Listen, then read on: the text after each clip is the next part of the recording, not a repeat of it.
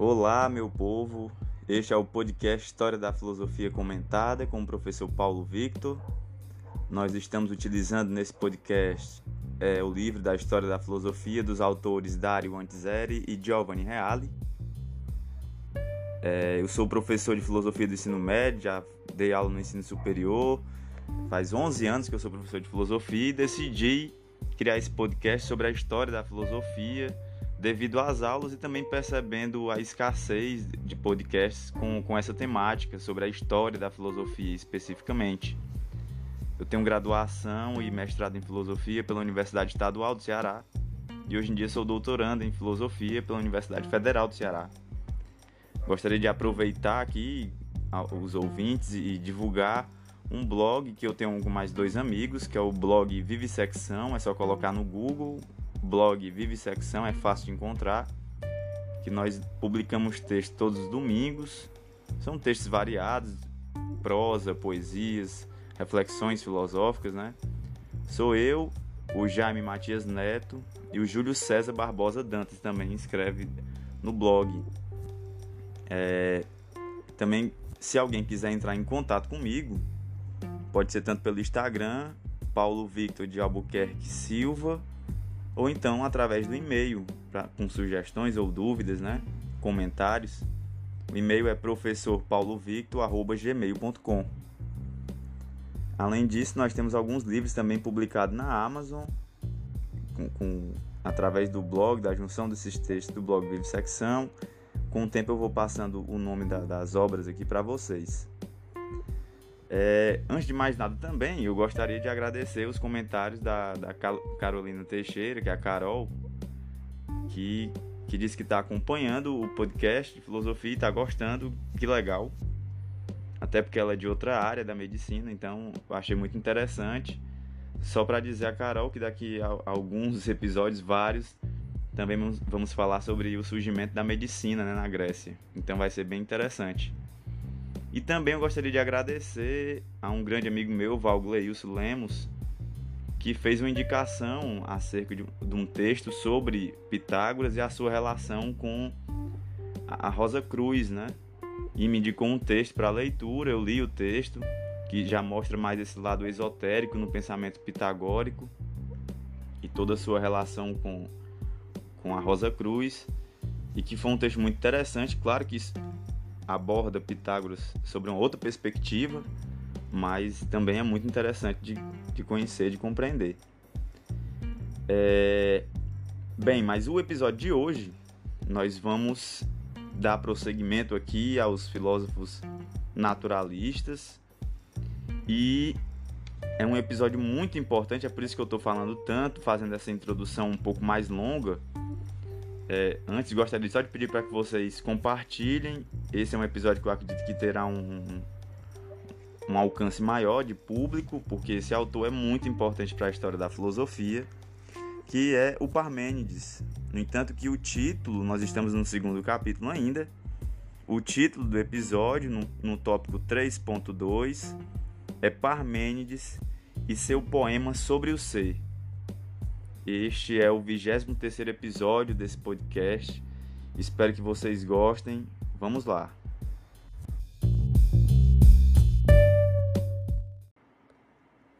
Parmênides nasceu em Eleia, hoje a localidade de Vélia, entre o pontal Licosa e o cabo Palinuro, na segunda metade do século VI a.C.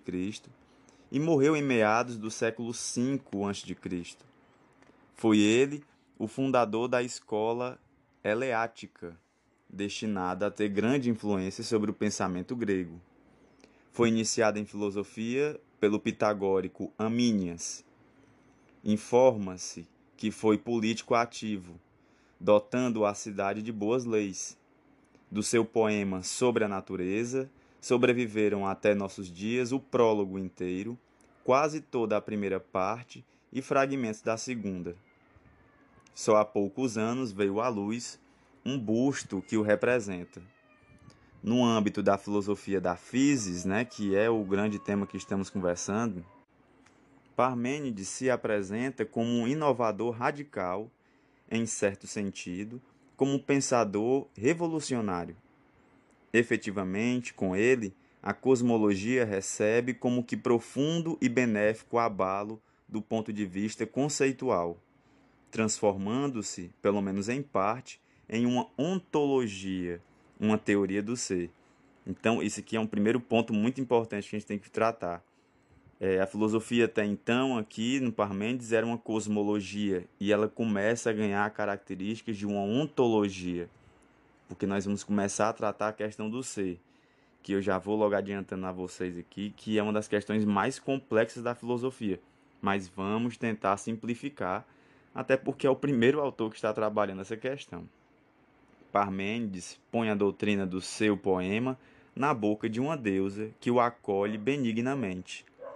Ele imagina ser levado à deusa por um carro puxado por velozes cavalos e em companhia das filhas do sol, alcançando o primeiro portão que leva às sendas da noite e do dia, convencem a justiça, severa guardiã, a abri-lo e depois, ultrapassando a marca fatal, é guiado até a meta final.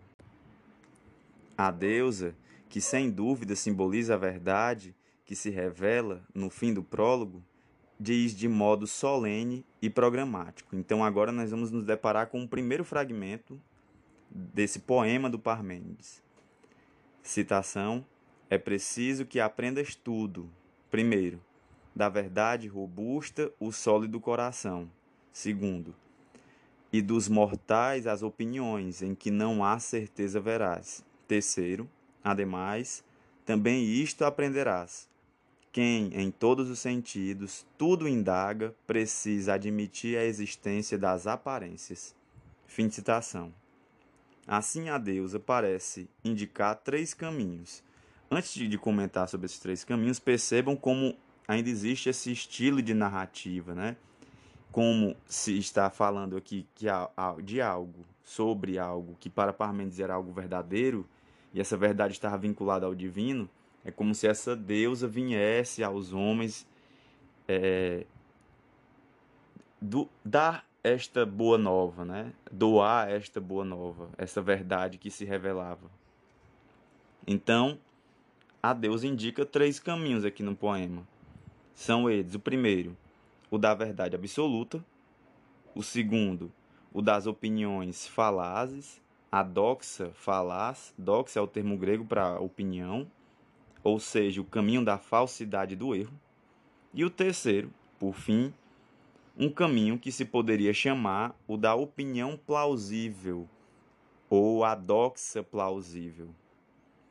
É, percorreremos esses caminhos junto com Parmênides. Então, a partir de agora no texto, nós vamos trabalhar a partir desses três pontos, a partir dessas três linhas aqui de pensamento, essas três teses, entre aspas. Vamos para a primeira. O grande princípio de Parmênides, que é o próprio princípio da verdade, o sólido coração da verdade robusta, como teve na citação, é este. Então, essa é a tese. O ser é e não pode não ser. O não ser não é e não pode ser de modo algum. Bem, vamos com calma. Então a primeira tese é de que o ser é e não pode não ser. Mas o, o que é essa questão do ser para a filosofia? Entenda que nós vamos começar a pensar sobre o pensamento. Nós estamos pensando o próprio pensamento. O que é que nós pensamos? O que é que nós devemos pensar para ser verdade? Todo pensamento é verdadeiro? Existe a possibilidade de se pensar o falso? Quando? existe a possibilidade de se pensar o verdadeiro quando? Outra coisa muito importante, nós pensamos através do que? De uma lógica? É necessário pensar logicamente para ser verdadeiro? Porque tudo está em, em torno da questão da verdade. E outra, nós utilizamos o que para pensar? O próprio pensamento ou uma linguagem que pensa? Nós pensamos dentro de uma linguagem? Eu estou levantando essas questões aqui ou, ou nós pensamos fora de uma linguagem, né? É possível pensar fora da linguagem? Todas essas questões não foram necessariamente levantadas por Parmênides, mas essa essa teoria dele, foi suscitar todas essas indagações posteriormente. Por isso que ele é um autor tão importante. Então, nesse momento, após conhecer essa primeira verdade, que o ser é e não pode não ser, né? vamos falar um pouco mais sobre isso, vem uma citação. Pois bem, eu te direi, escuta a minha palavra, apenas em que caminhos de busca se pode pensar. Um é que o ser é, e não, não é possível que não seja. Essa é a senda da persuasão, porque atrás de si tem a verdade. Continua. É necessário dizer e pensar que o ser seja. Com efeito, o ser é, o nada não é. E aí vem mais uma citação em sequência. Um só caminho resta ao discurso, o que o ser é. Fim de citação. No contexto do discurso de Parmênides, ser e não ser são tomados em, suas, em seu significado integral e unívoco. O ser é o positivo puro e o não ser é o negativo puro. Um é o absoluto contraditório do outro. Mas como Parmênides justifica esse seu grande princípio? Então como é que ele é justificado? Por que, que ele existe? A argumentação é muito simples. Tudo aquilo que alguém pensa e diz é. Então, pausando um pouco aqui, tudo aquilo que nós pensamos, nós somente pensamos sobre aquilo que é. Essa é uma questão lógica. Claro que é lógico. Mas até então ninguém tinha teorizado isso. Né? E, é, e é muito interessante perceber que tudo que nós pensamos é somente o que é. O que não é, não é pensado. Certo? Primeiro vamos ficar com essa ideia. Não se pode pensar e, portanto, dizer, senão pensando e, portanto, dizendo aquilo que é. Então, eu só posso pensar o que é e dizer o que é. E quando eu penso e digo, eu somente, somente penso e digo o que é. Não posso pensar e dizer o que não é. Pensar o nada significa não pensar absolutamente, e dizer o nada significa não dizer nada. Por isso, o nada é impensável e indizível. Assim, pensar e ser coincidem. Então, perceba como existe uma relação entre ser e pensar. Por quê? Porque nós só pensamos o que é, o ser. E aí vem outra citação. Pensar e ser é o mesmo. Pensar é o mesmo e isso em função do que o pensamento existe. Porque sem o ser, no qual é expresso, não encontrarás o pensar. Com efeito, fora do ser, nada mais ele é ou será. Fim de citação. Há muito que os, in os intérpretes apontaram nesse princípio de Parmênides a primeira grande formulação do princípio da não contradição, que é um princípio lógico, isto é, daquele princípio que afirma a impossibilidade de que os contraditórios coexistam ao mesmo tempo. Nós vamos ver melhor essa questão do princípio de contradição enquanto princípio lógico lá no pensamento do Aristóteles, bem mais à frente. E os dois contraditórios supremos são precisamente o ser e o não ser. Havendo ser, é necessário que não haja o não ser. Parmênides descobriu esse princípio, sobretudo, em sua valência ontológica. Posteriormente, ele seria estudado também em suas valências lógicas, gnosiológicas e linguísticas, constituindo o principal pilar de toda a lógica do Ocidente. Então, como eu disse, todo esse pensamento influenciou muito o surgimento da própria lógica, que viria a surgir, como também acabei de falar, muito tempo depois. Mas tudo parte aqui, principalmente entre o embate entre Heráclito e Parmênides, que tem teorias praticamente opostas, mas não são opostas, mas contrárias. Considerando esse significado integral e unívoco com o qual Parmênides entende o ser e o não ser, e, portanto, o princípio da não contradição, pode-se compreender muito bem os sinais ou as conotações essenciais, ou seja, os atributos estruturais do ser, que no poema são pouco a pouco deduzidos com uma lógica férrea e com uma lucidez absolutamente surpreendente, e pondo a ponto de Platão ainda sentir o seu fascínio, chegando a denominar o nosso filósofo de venerado e terrível. Em primeiro lugar, o ser é incriado e incorruptível. É incriado visto que, se fosse gerado, o ser, estamos falando sobre o ser, se o ser fosse gerado, deveria ter derivado de um não ser. Se o ser fosse surgir, era um não ser que ia criar o ser, o que seria absurdo, dado que o não ser não é. Ou então deveria ter derivado do ser, o que é igualmente absurdo, porque então ele já seria. Se o ser estivesse, se, estivesse sido gerado do próprio ser, então não faz sentido o ser gerar o ser, ele já existiria. Então, logo, ele não pode ter sido criado. E por essas mesmas razões também é impossível que o ser se corrompa. O ser não pode ir para o não ser, porque o não ser não é, nem pode ir para o ser, porque ir para o ser indubitavelmente significa ser e, portanto, permanecer. Então não há uma transformação. O ser, ele não pode deixar de ser, porque ele é, e o não ser não é nada. E o, o ser não pode vir a ser o ser, porque é, isso é permanecer. Ou seja, o que é que há por trás disso tudo? Ele não muda. Entendam que existe uma questão aqui também muito séria. A verdade, para ser a verdade, né, acima de todas as verdades, não estou falando de verdades particulares, estou falando de, da verdade absoluta. Para ser verdade não pode mudar, porque se muda, não é verdade. Tudo isso são questões lógicas. Consequentemente, ser não tem passado, porque o passado é o que não é mais, nem futuro, que ainda não é, sendo, portanto, presente, eterno, sem início nem fim.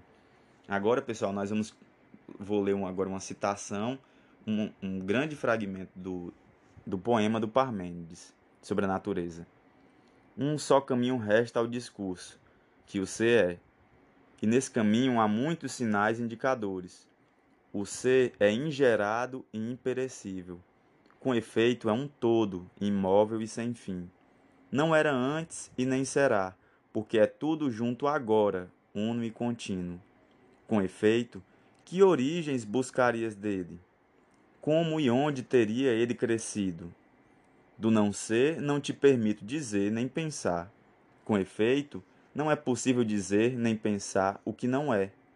E que necessidade o teria impelido a nascer, antes ou depois, se ele derivasse do nada? Assim, é necessário que seja de todo ou não seja absolutamente. E a força da crença veraz tampouco concederá que do ser nasça algo diferente dele por essa razão. Dick não concedeu-lhe alentando-lhe os cepos, nem o nascer, nem o perecer, mas o, mas o segura solidamente.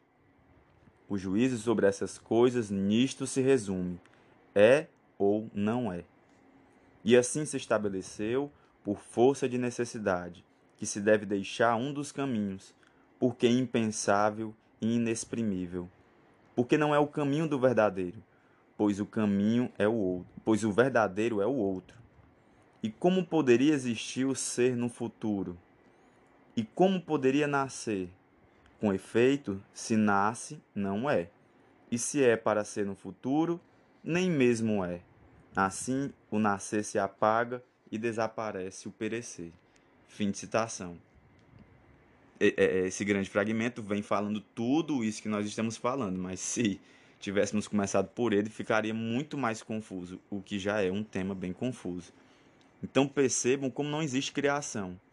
Para falar a verdade, um, um, um, fato curioso é que no pensamento grego antigo, os gregos não tinham noção da criação como nós temos na, na, na, no pensamento ocidental, judaico-cristão, de criar do nada. Então, os gregos não tinham essa noção de criação do nada. É, na mitologia deles, o cosmos sempre existiu. O problema é que no início era um caos. Ele não tinha ordem, ele ganhou ordem, mas as coisas sempre existiram infinitamente. E esse argumento lógico leva a supor de que não pode ter existido um nada, né? O ser sempre existiu. Isso logicamente dentro do pensamento do Parmênides e a lógica não pertence ao Parmênides, essa é a questão. A lógica, ela está aí no, no, cosmos. E é complicado. Por isso que para eles é uma revelação divina. Consequentemente, o ser é também imutável e imóvel, porque tanto a mobilidade quanto a mudança pressupõem um não ser para o qual deveria se mover ou no qual deveria se transformar. Assim, o ser de Parmênides é todo igual, pois o ser, e aí vem uma citação, o ser se amálgama com o ser, sendo impensável um mais de ser ou um menos de ser, que pressuporia, pressuporiam uma incidência do não ser. Agora vem uma nova citação no texto. Cito: Com efeito, não há o não ser. Para impedir-lhe de alcançar o igual, nem é possível que, em relação ao ser, seja o ser mais de um lado ou menos do outro, porque é um todo inviolável. Com efeito, igual por toda parte, de modo igual nos seus limites se encontra. Fim de citação. Então percebo que não existe mobilidade. Se nós só podemos pensar o que é, o que não é não é pensado, então nós pensamos parado. Essa é a questão por trás de tudo isso. Quando eu penso qualquer coisa, eu vou tentar exemplificar. Num livro não traz, mas vou tentar exemplificar. Quando eu penso cadeira, eu penso cadeira. É, se eu, se eu arranco o encosto da cadeira, eu digo banco, eu penso banco. Agora é um banco aqui dali, não é mais uma cadeira, é um banco. Ou seja, nós pensamos parado, nós pensamos o que é. E não tem como uma coisa ser e não ser ao mesmo tempo. O que é isso? Isso é, não é cadeira. Não é possível pensar assim, não existe pensamento no não é. O pensamento só existe sobre aquilo que é. E o que é tem que ser parado para que eu possa identificar. E eu só penso se eu identifico. É, esse é o ponto. Então, continuando. Aliás, várias vezes Parmênides proclama o seu ser como limitado e finito, no sentido de que é completo e perfeito. E a igualdade absoluta, a finitude, a completude sugerem-lhe a ideia de esfera, ou seja, a figura que já indicava a perfeição para os pitagóricos. Então ele faz essa relação do ser com uma esfera, porque é completo, fechado, não falta mais nada. E aí vem a citação. Mas, como há um limite extremo, ele é completo por toda parte, semelhante à massa da bem redonda esfera, de igual força do centro a qualquer parte. Fim de citação. Tal concepção do ser também teria que postular o atributo da unidade, que Parmênides menciona de passagem, mas que seria levado ao primeiro plano, sobretudo por seus discípulos. Então, essa questão da unidade é algo que nós vamos ver depois. A única verdade, portanto, é o ser incriado, incorruptível, imutável, imóvel, igual, esferiforme e uno Todas as outras coisas não passam de vãos nomes. E aí vem outra citação. Por isso todos os nomes serão postos pelos mortais, convictos de que eram verdadeiros. Nascer e perecer, ser e não ser, mudar de lugar e tornar-se luminosa cor. Fim de citação. Então os nomes somos nós que damos as coisas, porque tudo é ser. Porque nós podemos pensar, e nós só podemos pensar aquilo que é. E o que é, é parado, é imóvel, é eterno, etc. É a verdade, no caso, que o que está por trás de tudo isso é a verdade. Então, esse é o ponto. Nós damos nomes às coisas, tudo bem. Mas nós só podemos pensar essas coisas porque elas são. Então, o ser, que é uno, imóvel e imperecível, é ele que permite o pensamento, é ele que permite a linguagem, é ele que permite a lógica. É, esse é o ponto. Então agora nós vamos para o segundo momento, né, no pensamento nessas três teses do Parmênides. Segundo, o caminho da verdade é o caminho da razão, a senda do dia, ao passo que o caminho do erro, substancialmente, é o caminho dos sentidos, a senda da noite. Com efeito, os sentidos é que poderiam atestar o não ser, à medida que parecem atestar a existência do nascer e do morrer, do movimento e do devir. O devir, aquele velho conceito que nós já vemos trabalhando aqui. Então, quem me mostra um, um, um certo movimento das coisas são os sentidos, que logicamente não existe um movimento para ele. Nós temos um plano lógico aqui. Logicamente, eu só penso que é. Então, esse movimento aqui ele é só aparente e é um engano das sensações. Por isso, a Deus exorta Parmênides a não se deixar enganar pelos sentidos e pelo hábito que eles criam, contrapondo os sentidos à razão e o seu grande princípio. E aí vem outra citação: afasta o pensamento desse caminho de busca e que o hábito nascido de muitas experiências humanas não te force nesse caminho, a usar o olho que não vê, o ouvido que retumba e a língua com um pensamento julga-prova, que te foi fornecida com múltiplas refutações. Um só caminho resta ao discurso, que o ser é. Fim de citação.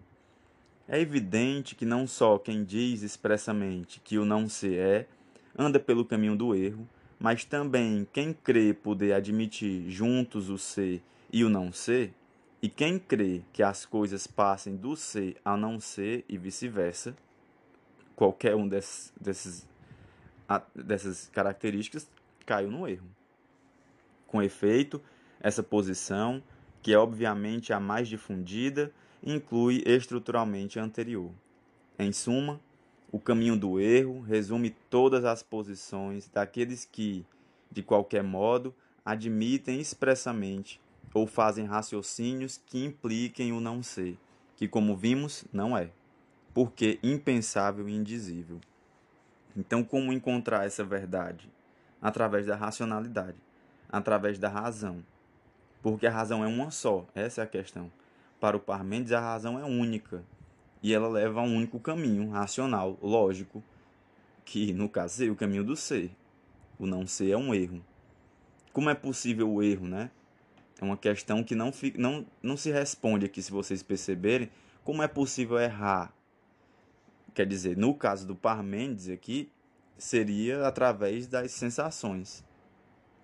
Mas eu estou perguntando em outro sentido. Se somente existe o que o ser, o que é, e somente é pensado o que é, como é que é possível a, a, o físico levar ao não é, né? Ou ao erro do não ser? Mas são questões que ficam abertas. Então vamos para o terceiro e último ponto agora das teses do Parmênides. Mas a deusa fala ainda de terceiro caminho, o das aparências plausíveis, Resumidamente, Parmênides teve que reconhecer a licitude de certo tipo de discurso que procurasse dar contas dos fenômenos e da aparência das coisas, com a condição de que tal discurso não se voltasse contra o grande princípio e não admitisse juntos o ser e o não ser. Então, como eu disse, ficava em aberto essa questão. E então como é possível o erro aqui, né? Como é que ele se faz? E o mundo físico, por que, que existe esse o aparente movimento se tudo é?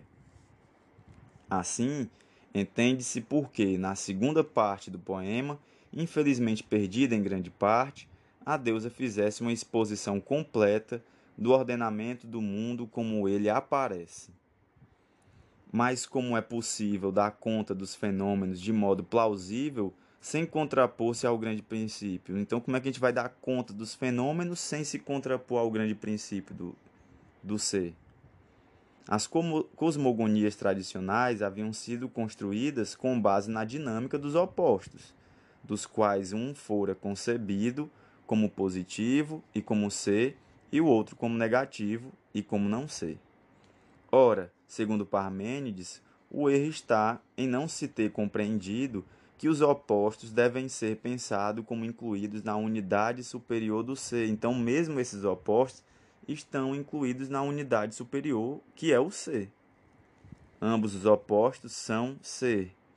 Assim, Parmênides tenta uma dedução dos fenômenos partindo da dupla de opostos luz e noite, mas proclamando que com nenhuma das duas está o nada, ou seja, que ambas são ser. Então, os filósofos anteriores ao Parmênides falavam sobre os contraditórios, sobre as oposições, que, que essas oposições davam movimento ao real. Mas as oposições são ser, né? Vida, morte, quente frio, seco, úmido. É um ser e outro ser, um ser e outro ser. Não são contraditórios, não, não se anulam, não é um ser e um não ser. Os fragmentos que nos chegaram são muito escassos para que possamos reconstruir as linhas dessa dedução do mundo dos fenômenos. Entretanto, está claro que nela, assim como o não ser estava eliminado, também estava eliminada a morte, que é uma forma de não ser. Efetivamente, sabemos que Parmênides atribuía sensibilidade ao cadáver, mais precisamente sensibilidade para o frio, para o silêncio e para os elementos contrários. O que significa que o cadáver, na realidade, não é tal. Não é um cadáver, não é um morto, né? A obscura noite, o frio em que o cadáver se encontra, não é o não ser, isto é, o nada. Por isto, o cadáver permanece no ser e, de alguma forma, continua a sentir e, portanto, a viver. Isso é muito interessante.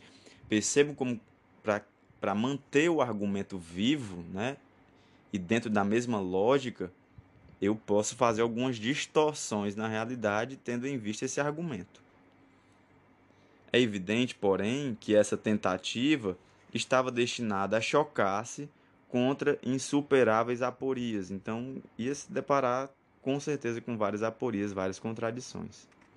Uma vez reconhecidas como ser, luz e noite e os opostos em geral, deviam perder qualquer caráter diferenciador e tornar-se idênticas, precisamente porque ambas são ser e o ser é todo idêntico. O C para Parmênides não admite diferenciações quantitativas nem qualitativas. Então, se não existem distinções qualitativas nem quantitativas, como nós podemos identificar as coisas como sendo diferentes, se tudo é ser? Esse é o problema, essa é a aporia.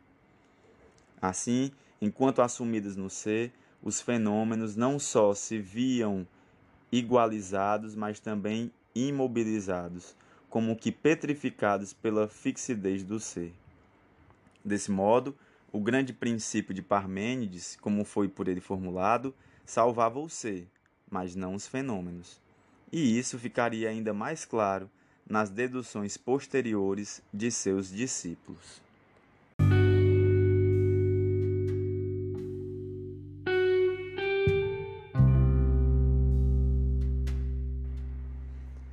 Bem, galera, estamos chegando ao fim desse grande episódio. É... Eu espero que vocês tenham gostado. É um, um, tema muito relevante, muito interessante esse do Parmênides. Eu sempre volto a me questionar, apesar de ter lido já várias vezes sobre o pensamento de Heráclito, sobre o pensamento de Parmênides, mas é uma questão realmente muito interessante.